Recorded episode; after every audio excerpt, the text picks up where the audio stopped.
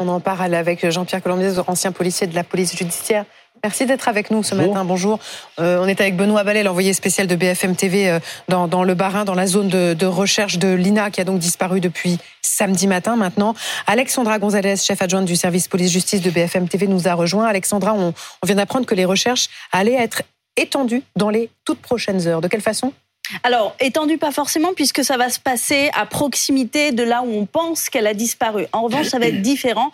Aujourd'hui, des plans d'eau vont être sondés par des plongeurs. Euh, pour les avoir déjà vus à l'œuvre sur d'autres affaires, il faut imaginer que ce sont souvent des plans d'eau très boueux. Et donc, les mains de ces plongeurs sont véritablement leurs yeux parce qu'on ne voit rien mmh. et qu'il faut pouvoir sentir pour pouvoir essayer de trouver d'éventuels indices. Combien de plans d'eau? C'est des plans d'eau qui servent à quoi? Ce sont des réservoirs pour les pompiers? En fait, ils vont avancer comme euh, en forme d'escargot, c'est-à-dire qu'ils commencent avec l'étang qui est le plus proche de la piste cyclable où elle a disparu, et ensuite ils vont aller de façon circulaire aux alentours. Chaque plan d'eau qui se retrouvera.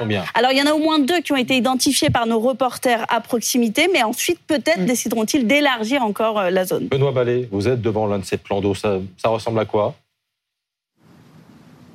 Alors regardez hein, sur les images de, David Couloum, en fait ce sont des plans d'eau qui sont utilisés euh, pour euh, la pêche, hein, qui euh, sont d'ailleurs une propriété privée puisqu'il y a, on voit là, il y a des, il y a des grillages qui, qui l'entourent et qui donc appartiennent à une association de, de pêche. un premier grand plan d'eau qui doit faire à peu près une centaine de, une centaine de mètres sur une cinquantaine de mètres et puis un, un deuxième plan d'eau plus petit à côté et on est véritablement ici sur l'itinéraire que, que l'INA aurait emprunté depuis euh, euh, son domicile à un kilomètre et demi euh, d'où nous sommes jusqu'à la gare qui se situe plus à l'est dans cette direction, à de nouveau un kilomètre et demi environ. Donc les enquêteurs supposent que ces étangs ont peut-être en eux une part du, part du mystère, qu'il y a peut-être des indices qui se cachent à l'intérieur de ces eaux pour permettre de retrouver la trace de Lina si bel et bien la jeune fille est passée par ce par ce chemin. Voilà pourquoi,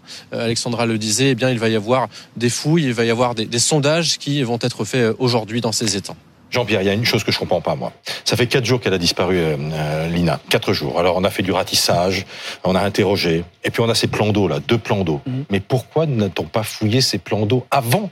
Tout simplement, tout simplement parce que dans un délai, on va dire raisonnable, de, quelques jours, on envisage toutes les hypothèses et notamment celui de la, de la disparition volontaire, tout simplement.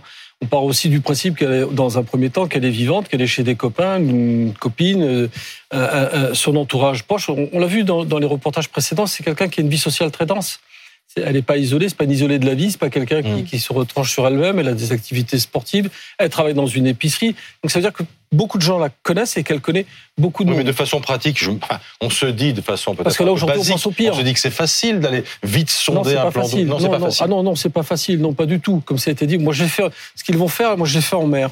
Donc ça nécessite. Et là c'est très compliqué parce que dès que vous mettez un pied dans la vase, ça soulève la, ça, la soulève, ça la met en suspension. C'est très compliqué. Donc effectivement, vous, vous êtes obligé de tendre un fil, une sorte de, de, de fil d'Ariane.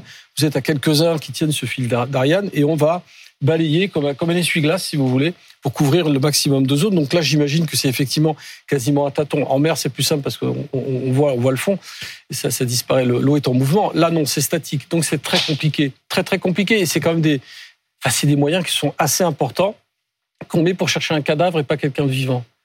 Donc ça veut dire qu'on est passé à un autre degré, à un autre stade de, de, de, de l'enquête.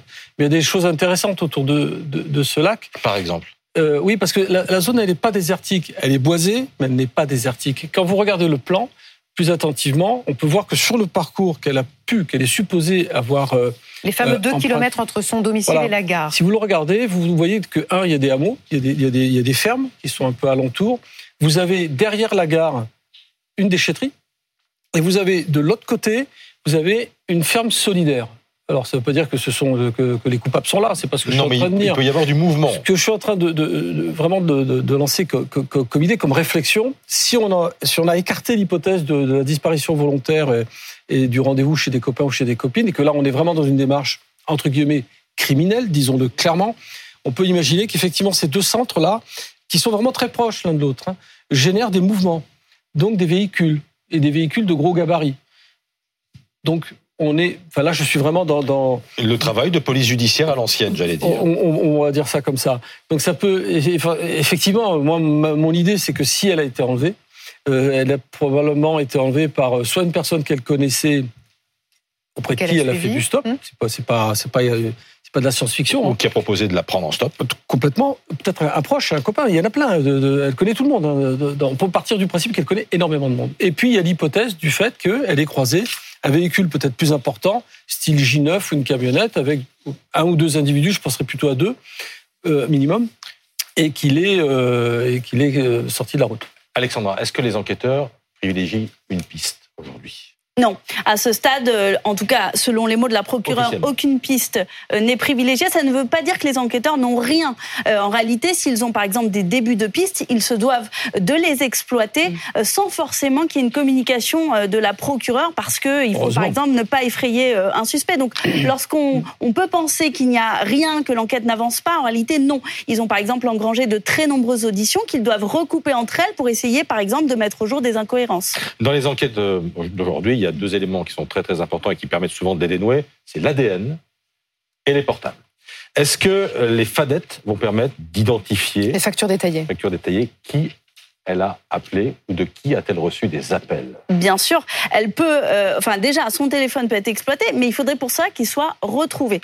Pour l'instant, son téléphone n'a pas été retrouvé. En revanche, euh, à travers les plateformes qu'elle utilisait, les réseaux sociaux, on peut déjà, enfin les enquêteurs peuvent déjà essayer de retrouver euh, où est-ce qu'elle était localisée, à quel moment, à quel moment elle envoie un message pour la dernière fois. Est-ce qu'on peut géographiquement la, la localiser à ce moment-là? Il y a aussi les factures détaillées qui peuvent ensuite permettre de savoir qui elle a appelé, comment, quel message elle a échangé.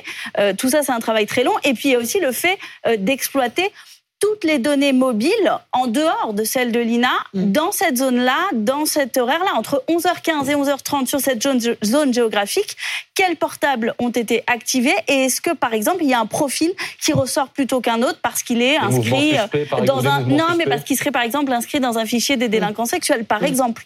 Euh, ça, ça fait partie du criblage qui est réalisé par les enquêteurs dans l'ombre, qui est extrêmement long, mais qui peut porter ses fruits. Et le résultat de ce criblage peut intervenir vite ou pas? Bien sûr. Euh, les fichiers euh, qu'on vient d'évoquer, faut pas, euh, faut pas faire des recherches très compliquées. Hein. ça veut dire quoi FIJAIST Ça veut dire que vous avez été condamné à, soit, à des, agressions sexuelles, soit à des agressions très violentes.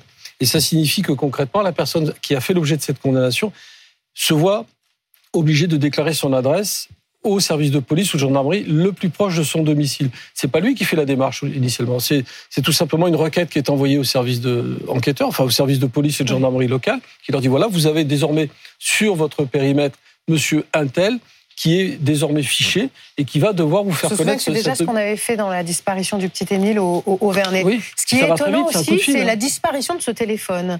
Euh, il s'éteint. Hmm et en fait, on n'a plus aucun moyen de le tracer, de le retrouver quelque part. Il, émet, il émet plus aucun signal. il, est, neutralisé. Moi, c'est l'idée que j'avais. Alors, c'est une idée. On, est malheureusement, on en est qu'au stade des hypothèses et, des idées. Hein. Euh, c'est pour ça que moi, j'exclus pas l'accident. J'exclus pas qu'elle ait été percutée. si vous avez déjà conduit, enfin, circulé sur les voies de province, vous n'aura pas échappé que les gens qui connaissent très bien la région conduisent très vite. Oui, mais il y aurait des traces. Pas nécessairement. Pourquoi? Si c'est un camion qui la percute, non mais imaginons, c'est un camion, je parlais de la déchetterie, un camion de 9 tonnes qui arrive, qui la percute, une embardée qui, et qui envoie malheureusement son, corps sur plusieurs mètres euh, dans les broussailles.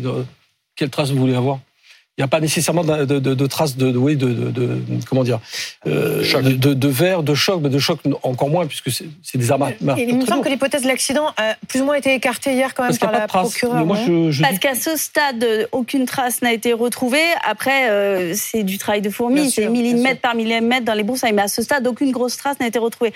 Après, euh, quand on dit aucune piste n'est exclue, ça veut dire aussi que la piste de, la disparition volontaire de la fugue, même si elle paraît improbable aux yeux de la famille, reste encore sur la table et peut-être cette jeune fille est-elle saine et sauve quelque part encore aujourd'hui. Les prochaines étapes donc de l'enquête, euh, la fouille de ces deux étangs donc évoqués euh, par Alexandre Gonzalez et Benoît Ballet, l'envoyé spécial de BFM TV, ça va commencer là dans les dans les heures qui viennent. Exactement aujourd'hui.